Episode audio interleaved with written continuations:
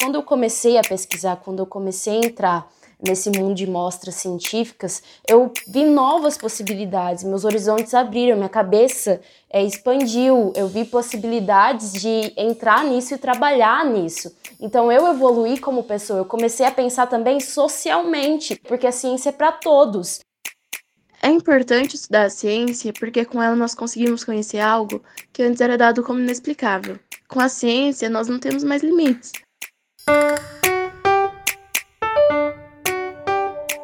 A ciência está presente na nossa vida o tempo todo, do momento em que a gente acorda até a hora de dormir. Nas coisas mais simples, como ferver a água para passar aquele cafezinho, até as mais complexas, como na formulação e desenvolvimento de uma vacina, de um medicamento. E se a gente está aqui hoje gravando esse podcast, é graças à ciência também, que foi e continua sendo fundamental para o desenvolvimento da sociedade. A ciência está nos questionamentos diários e surge dos mais diferentes incômodos cotidianos, quando a gente busca soluções para toda a sociedade. Mas será que as nossas escolas estão trabalhando a ciência de forma profunda e preparando os nossos jovens para desenvolverem um pensamento crítico? A 3M, que é uma empresa de ciências, dá uma força extra. Por meio do Instituto 3M, a empresa promove uma série de ações de impacto na comunidade voltadas para a educação de jovens, como a Mostra de Ciências e Tecnologia, que já completa este ano 10 edições. É sobre a mostra e essa necessidade de despertar o olhar científico e a criatividade dos nossos meninos e meninas que vamos falar hoje no Inovação em Pauta. Eu sou Luiz Eduardo Serafim Head de Marca e Comunicação da 3M. A nossa convidada para esse papo de hoje é a Liliane Moura, supervisora de projetos sociais do Instituto 3M há seis anos. O Instituto 3M completou 16 anos em 2022. Eu acompanho desde a sua fundação lá em 2006 com essa visão de promover a transformação social por vários pilares muitos projetos ligados à educação, essa ação emancipadora e também um foco grande em ciência e tecnologia. Lili, vamos começar falando dessa mostra de ciência, você que lidera o Instituto nesses últimos seis anos e a mostra é um dos projetos de maior impacto social do Instituto 3M. Conta um pouco dessa história. Bom, primeiro, muito obrigada pelo convite. Sempre bom falar com você, sempre bom falar de ciências e sempre bom falar da mostra. É, eu costumo dizer que ela é a ponta do iceberg, né? Ou a cereja do bolo, depende do que cada um prefere. Mas assim, ela é o final de um processo que começa todos os anos, assim que vira o ano. E a gente trabalha muito para formar o professor, preparar o professor para chegar nos alunos e levar a ciência da melhor forma possível. Então, a mostra é sempre no final, né? Esse ano vai ser dia 14, dia 15 de dezembro, mas ela é realmente assim o final de uma formação muito intensa dos professores e de um trabalho muito grande dos alunos e de uma rede de promoção da ciência que atua voluntariamente. Porque, na verdade, não faz parte da grade horária né, do aluno nem do professor. Normalmente, eles fazem clube de ciências organizados nas escolas. E a primeira coisa que a gente ensina nessa formação para os professores, é uma formação em metodologia científica, é que essa necessidade, essa vontade de mudar o mundo tem que vir do aluno e o projeto dele tem que ser uma solução para esse problema que o incomoda, que faz essa nova geração se questionar e pensar como que ela quer que o mundo seja diferente. E a ciência, na verdade, ela vira base para isso tudo. Ela é a base da transformação. O professor aprende, né, durante esse curso, a como ajudar o aluno, porque normalmente os professores falam, o aluno sempre chega querendo um exemplo, né? A cura do câncer. Então o professor precisa avaliar com ele exatamente o que, que é possível dentro disso e quais são os passos para que ele possa desenvolver um projeto, entregar um protótipo e como ele vai ser avaliado e pensar cada vez mais nessa melhoria. É, essa formação é muito sólida, né, é em parceria com, com a FEBRACE, a Feira Brasileira de Ciências e Engenharia, tem professores doutores da USP, né, que são ligados à Escola Politécnica ainda, e a gente tem também a parceria da Secretaria Estadual de Educação, porque muito importante no projeto de impacto social é entender que ninguém faz nada sozinho, Então precisa ter o papel de todo mundo, né? De quem dá a base, da escola, é, de ter uma gestão aberta para a ciência e para a inovação, para repensar caminhos, fazer os alunos pensarem, trazerem propostas inovadoras, pensar em como faz a gestão de tudo isso, ter professores dispostos a pensar em coisas novas também, e os alunos, né, que normalmente já tem essa, essa ebulição, essa vontade transformadora aí, precisam só ser canalizados para o melhor jeito de fazer, para o como, e aí que a ciência entra. Ô Lili, você falou uma coisa que é muito conectada com a forma como a gente visualiza a educação presente e educação para o futuro, onde os professores têm um papel ainda muito relevante, mas não é aquele que despeja conhecimento, né? O protagonismo deve ser do aluno e envolvido com aspectos que chamem a atenção, despertem a atenção, o interesse, o sentido, né, propósito é, na vida deles. Então, conta um pouco desses papéis, portanto. O que, que um professor hoje, qual é esse papel importante dele? É, eu acho que o papel do professor hoje é muito mais aquela pessoa da, da coxia do teatro, sabe? Ele vai montar o palco, ele vai preparar tudo para que o aluno possa aparecer. Então, o papel dele realmente é da base, é estar tá ali no caminho, mas é o aluno quem vai trilhar e vai trilhar sozinho. Ele pode dar todo o apoio, né, toda a orientação, mas a ideia, a proposta, o projeto precisa vir do aluno, precisa ser desenvolvido por ele, ele precisa colocar a mão na massa e ele é que precisa apresentar. Por isso tudo, inclusive, uma da regra básica da mostra de ciências é que só os alunos falam. Né? Então, você já foi avaliador, você sabe, não, não, não tem como o professor interferir na explicação do aluno. É regra básica, assim, para a gente poder avaliar, inclusive definir os, os vencedores precisa ser assim, porque o aluno precisa correr atrás de tudo que ele precisa para o projeto, inclusive de outros professores e outras disciplinas. Aí entra um outro olhar na questão da ciência, que é a transdisciplinaridade e a multidisciplinaridade. É, nem sempre o aluno vai, vai atrás do professor de química, física ou biologia para fazer um projeto. Talvez ele vá no de educação física, como já foi.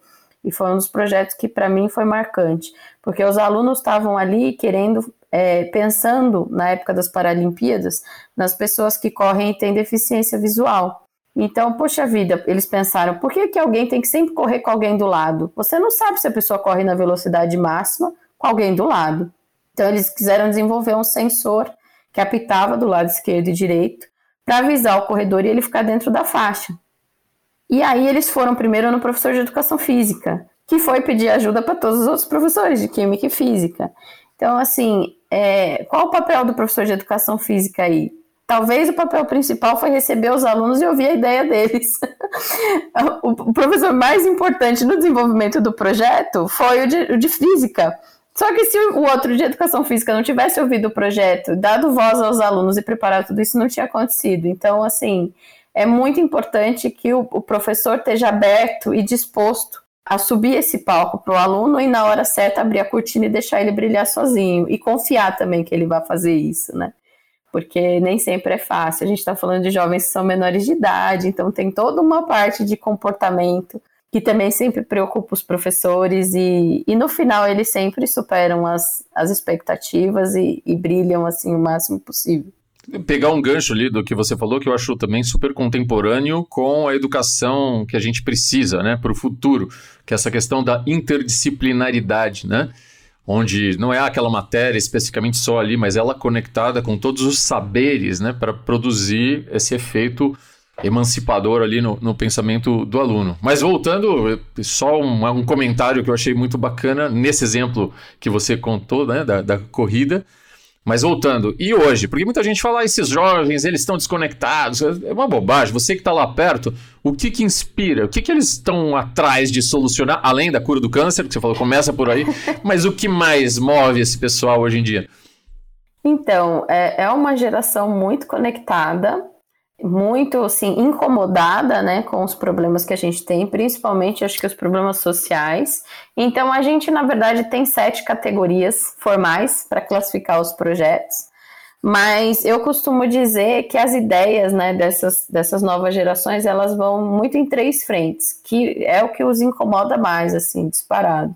A questão da sustentabilidade, a gente vê de várias formas. Então, vários projetos criando composteira nas escolas, pensando em reaproveitamento de água, pensando em novas soluções de energia.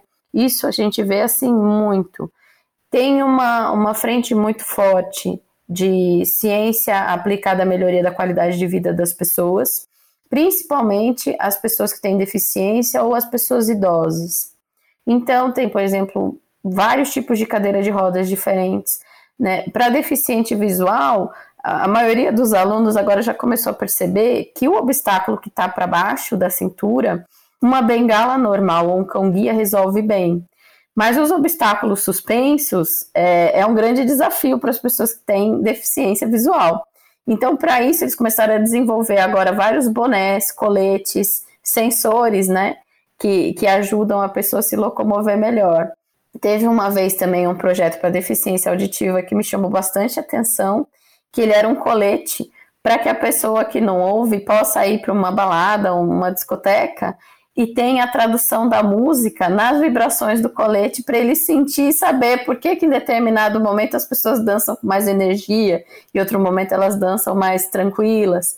E tem também várias coisas para a pessoa com, com idade, né? Aplicativos que se conectam com a família inteira, que ele possa, que o idoso possa apertar um botão e todo mundo saiba que ele está numa situação de emergência.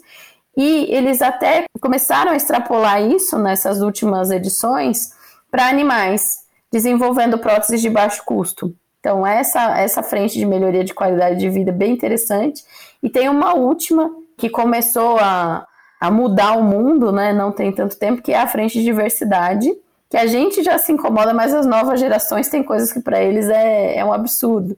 Então, você tem muitos projetos é, para entender o racismo, entender a violência e a violência segmentada, então a violência é, com as mulheres, com as mulheres negras, com a população LGBTQIA+, o que, é gênero, o que, que é orientação sexual, onde é que isso tudo converge para a mesma coisa, onde é que é, se diferencia. Então é, é, sempre muito bacana ver eles explicando coisas que, que a gente começou a pensar agora e para eles é simplesmente natural, assim, sem nenhum viés, sem nenhum choque. Genial a gente sentir, né, perceber essa sensibilidade das jovens eh, gerações, dos jovens atentos a, a várias oportunidades para melhorar o mundo e jogando energia empreendedora para tentar encontrar soluções. Pô, maravilha. Quando a gente vai na mostra, minha sensação de alguns anos participando, a gente sai de lá com aquela alma falando: Ó, oh, o mundo tem jeito, né, Lili? E é muito bacana a gente ver isso. Agora, tem um outro ponto muito bacana que a gente está falando de todo esse esforço que é realizado por uma rede voluntária. Uma rede voluntária em prol da ciência, né? Então, os professores, que são centenas de professores, né, que são capacitados anualmente, você tem a participação maciça né, de vários alunos das escolas, escolas públicas, particulares, e você também tem um envolvimento ali das escolas né, que estão participando. Ninguém é obrigado a participar de nada, né? Mesmo a gente, a gente se surpreende com esse engajamento, com os números muito relevantes, significativos de participação. Fala um pouco desse movimento voluntário aí que envolve essa rede, tudo no mundo em rede hoje, né? É tudo em rede porque realmente está todo mundo conectado e sozinho ninguém consegue fazer uma transformação consistente, né? Então, todo ano a gente abre as inscrições, 200 professores participam dessa formação bem sólida né, em metodologia científica. E, e, a gente vê assim, a mostra de ciências ela tem 10 anos, essa formação, então esse projeto completo tem 9 anos, porque foi o primeiro aprendizado que a gente teve. Assim, para chegar no aluno, a melhor veia para levar a ciência é o professor. Então, todo ano a gente forma esses professores e a gente, um dos números né, que a gente pode avaliar, uma das formas de avaliar a efetividade do projeto, 200 professores fazem o curso, quando a gente vai ver a plataforma online, que ensina a fazer o relatório de pesquisa científica, o diário de bordo, ele já está com mais de 15 mil acessos, que são, na verdade, os alunos desses professores. Os professores que orientam a fazer o curso. Então, esse é uma, um pequeno retrato do enorme poder multiplicador que os professores têm. É por isso que vale a pena investir não só no aluno, mas ter o olhar para o professor também. Porque pelo professor você cria legado. A transformação está no aluno, sempre vai estar tá nele. Mas o professor garante essa base, essa multiplicação de que mais alunos vão ser tocados pela ciência nos próximos anos. A amostra de ciências, ela costuma ter, né, 600 projetos inscritos para a gente chegar em 100, porque é uma competição, então, assim, é sempre bom, né, que tenha mais projetos do que o que a gente consegue avaliar e, e julgar para chegar nos vencedores, mas são números, né, que, que mostram a consistência do projeto aí ao longo desses 10 anos. Ô Lili, então que tal agora a gente parar um minuto do nosso papo para trazer a voz desses protagonistas, agentes de mudança? Então a gente vai escutar depoimentos de alunos e de professor envolvidos na beleza desse projeto da Mostra de Ciências. Olá, meu nome é Henrique Rebelato Neto, tenho 33 anos, sou formado em Física, me formei em 2010 Fiz também pedagogia, especialização em ciência e tecnologia, pós-graduação no ensino de matemática e ciências. Atualmente trabalho na Escola Estadual Dr. Cesário Coimbra, na cidade de Araras, em São Paulo. E nas minhas aulas sempre gostei de realizar experimentos para mostrar a física na prática, mas eu sentia que faltava alguma coisa. Foi quando, ano passado, uma colega minha trabalha em outra unidade escolar, mas falou do curso com o Instituto 3M proporciona para os professores, para que os professores aprendam a produzir ciência, a realizar iniciação científica nas escolas. Amei fazer o curso, porque nesse curso eh, eu aprendi a fazer iniciação científica na escola, sempre quis, mas eu não sabia como. Mas esse curso eu aprendi o ano passado conseguimos realizar uma iniciação científica, a primeira iniciação científica do Cesário Coimbra. Fizemos a inscrição, participamos de três feiras de ciências, a da 3M, a Fibrace e a FICESP. Conseguimos premiação nas três feiras, ficamos muito felizes. Com esse resultado, conseguimos inspirar outros professores e outros alunos que esse ano estão desenvolvendo iniciação científica na escola para também participar das feiras científicas. E fora isso, Fiz a inscrição da escola também no concurso Escola Pioneira, também desenvolvido pelo Instituto 3M. E ficamos muito contentes porque conseguimos ser premiados e com a verba do prêmio montamos aqui um laboratório de física, um espaço maker. E agora nós temos um espaço, né, com os equipamentos que foram comprados também com essa premiação da Escola Pioneira, para mostrar a física a ciência acontecendo na frente dos alunos, né, as leis da física acontecendo ao vivo, os alunos fazendo, usando os equipamentos e aprendendo física, assim como também trouxemos equipamentos para química, para biologia e para matemática. Oi, meu nome é Laura Lisa, eu tenho 18 anos. Na época em que eu desenvolvi o meu projeto, eu estudava na Escola Estadual Priscila Fernandes da Rocha, localizada em Hortolândia, São Paulo. Atualmente eu tenho estudado para vestibular. Eu desenvolvi meu projeto em parceria com meu amigo Edson Ribeiro Júnior e com a mentoria da nossa professora Raiutz Ribeiro Rocha. Nosso projeto segue a linha de pensamento do segundo objetivo de desenvolvimento sustentável, que chama Fome Zero e Agricultura Sustentável. Nós desenvolvemos uma solução filmogênica com materiais biodegradáveis, de fontes renováveis e de baixo custo, além de incluirmos o uso da pequitina, que é um resíduo do processamento de alimentos. Tudo isso pensando na diminuição da perda dos frutos pós-colheita de maneira sustentável para o meio ambiente. Olá, sou Kate Oliveira e eu, juntamente com a minha colega Kathleen Maressa, a gente criou é, esse projeto que chama Cartas da Conscientização Reconhecendo Relacionamentos Abusivos, com orientação da professora Renata Braga e o professor Aber Hilton. O projeto ele foi criado no ano de 2021 na cidade de Leme, São Paulo. Nesse tempo eu estudava na escola Maria Joaquina de Arruda, uma escola pública, né, uma escola estadual. E atualmente eu curso matemática na Unesp em Rio Claro. Porque nós criamos um aplicativo que a finalidade seja essa. Porque nós vimos que na pandemia os índices de feminicídio cresceram muito.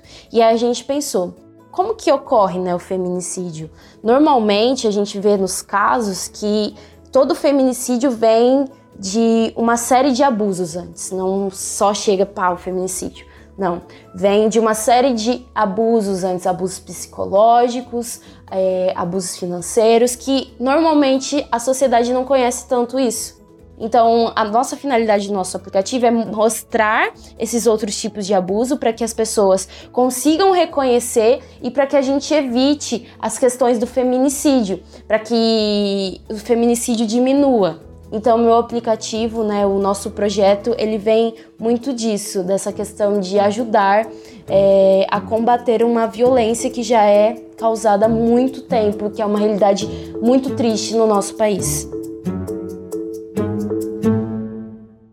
Muito inspirador ouvir essa turma, os alunos, os mestres motivados, inspirados, engajados em fazer ciência. Lili, dá uma emoção, né? A gente escutar o pessoal quando vê de perto as apresentações todas.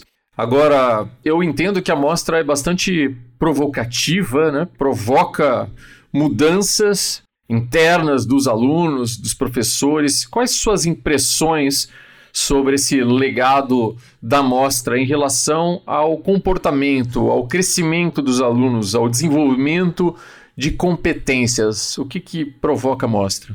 Então, Serafo, acho que uma das coisas mais impressionantes para mim, não só para mim, mas para os pais e para os professores, é, a gente fez uma avaliação em profundidade, né, nesses últimos anos, porque o projeto acontece há bastante tempo. A gente, obviamente, tem todos os números, os números são excelentes, mas a gente não vive só de números, né? Mesmo a ciência não é só números, então a gente precisava entender em profundidade o que, que acontece com esse aluno. E aí foram feitos vários grupos focais então, a gente já imaginava que o aluno que participa da mostra de ciências é um aluno que pensa em fazer faculdade, que ele é um aluno que pensa em seguir uma carreira tecnológica. Isso a gente já imaginava, que ele, quando se dedica para o projeto de ciências, é um aluno mais esforçado, costuma ser um aluno com bom rendimento escolar, então menos falta, notas altas. Isso tudo a gente imaginava, isso tudo a gente viu acontecer na prática. O que ninguém imaginava vir no relato dos professores e dos pais e dos próprios alunos é o quanto a amostra de ciências impacta na confiança que eles têm sobre eles mesmos, nesse poder transformador, a autoestima que isso traz para eles. E incompetências que a gente não imaginava. Então, todos eles ficaram melhores em comunicação. Depois da amostra de ciências, eles se expressam melhor. Né? Eles ganham habilidades assim de marketing e vendas, porque é isso que eles têm que fazer com o projeto deles. Eles têm que nos convencer que o projeto deles funciona e que é o melhor. É, e para isso eles têm que confiar no que eles estão fazendo, lógico, eles têm que confiar nele mesmo.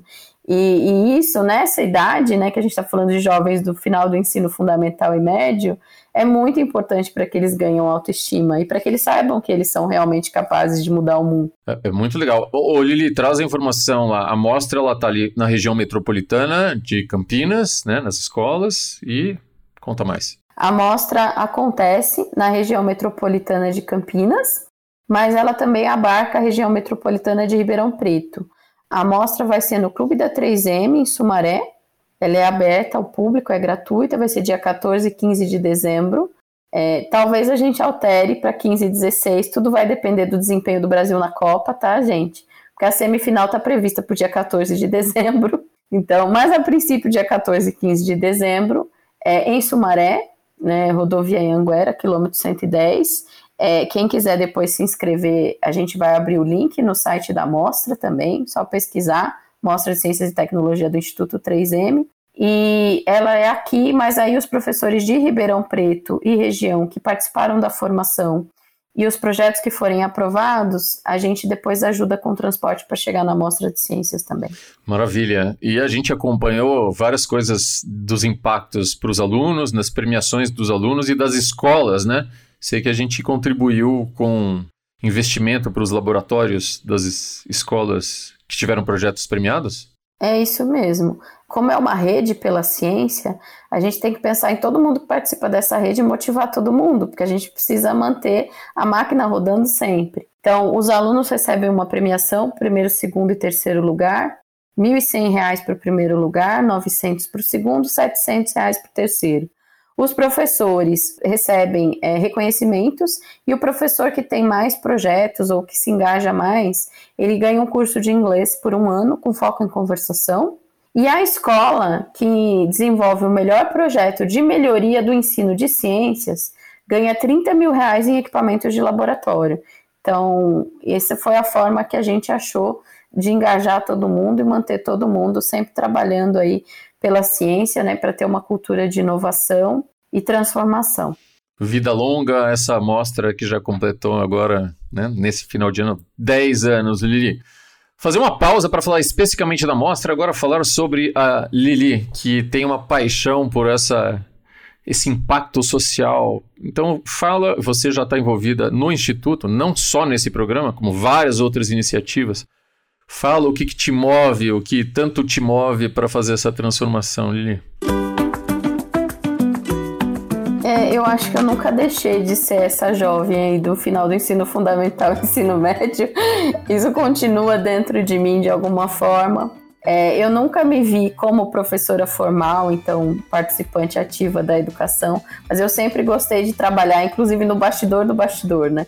Fazer essa comunicação, fazer essa ponte fluir entre as empresas e a sociedade, entre as escolas e as empresas, e tentar conectar isso da melhor forma possível para que outras Lilis no final do ensino fundamental e médio possam fazer os projetos transformadores virar realidade. Então, eu acredito muito que o mundo pode ser melhor, eu acredito que todo ser humano deve buscar o melhor dentro de si e dar o seu melhor para os outros. E é o que eu vejo esses alunos fazendo com a ciência. E acho que a ciência no mundo de hoje é o que transforma as coisas em realidade da forma mais, mais certa, mais concreta, mais ética possível. Então, é por isso que eu acredito tanto nesse projeto. É o meu projeto favorito. não posso falar isso, mas eu falo. É o que eu mais gosto e é sempre o que mais motiva. E a Mostra de Ciências são sempre os dias mais felizes do ano para mim. Que incrível, que incrível. Bom, vocês têm, né, nós no Instituto e você liderando, tem projetos belíssimos.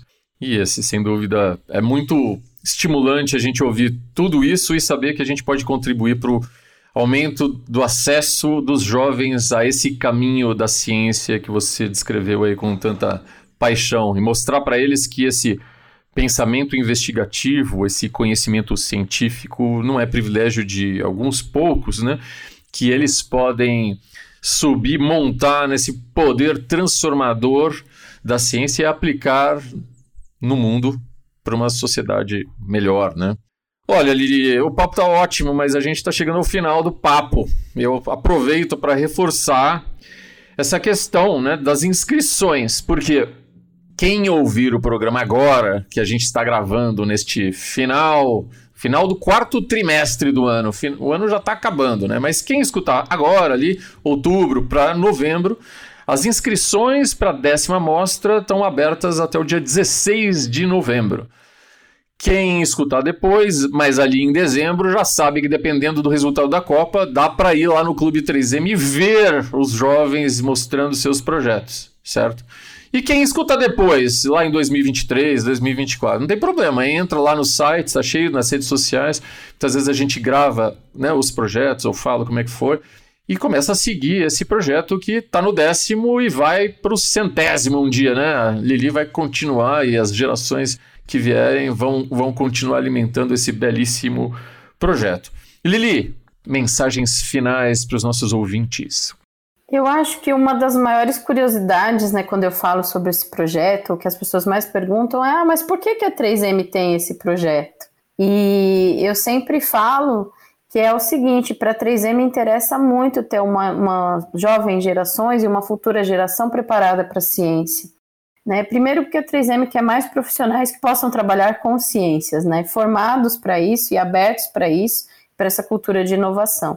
E além de profissionais que ela possa contratar, tem também a questão de serem consumidores mais preparados para a ciência, né? Porque cada um tem um papel na ciência. E se o seu papel, de repente, não for de aluno, nem de professor, nem de pai de incentivar o aluno com a ciência, mas todo mundo tem esse papel de consumidor. Usar a ciência para tomar suas decisões. Olhar um produto, olhar o outro, imaginar o ciclo de vida de um produto, do outro, pesar qualidade, custo, imaginar se essa embalagem é reciclável, quais os componentes desse produto são ou não. Então, isso é muito importante. É, é por isso que a ciência precisa realmente expandir os portões da empresa, né? E estar tá na sociedade com o máximo de força possível.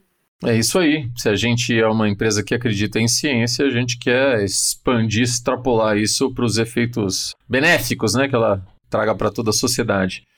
Lili, te agradeço demais. Você que está neste momento de malas prontas para viajar para o exterior e se engajar de novo num monte de projeto social. Você que passou já décadas aqui e continuará em projetos sociais aqui no Brasil, vai lá, vai viver, vai ter vivência, vai aprender um monte de coisa para trazer para cá de novo. Então agradecemos demais todo o impacto que você traz para a sociedade e a 3M agradece pelo Instituto 3M e boa sorte aí nos, nos teus eventos. Agradeço demais a tua participação. Eu sou o Luiz Serafim e esse episódio foi produzido por mim, pela Daniela Grimbergas e teve a edição de som da Eliane Leme da Soul Pods. Até o próximo episódio.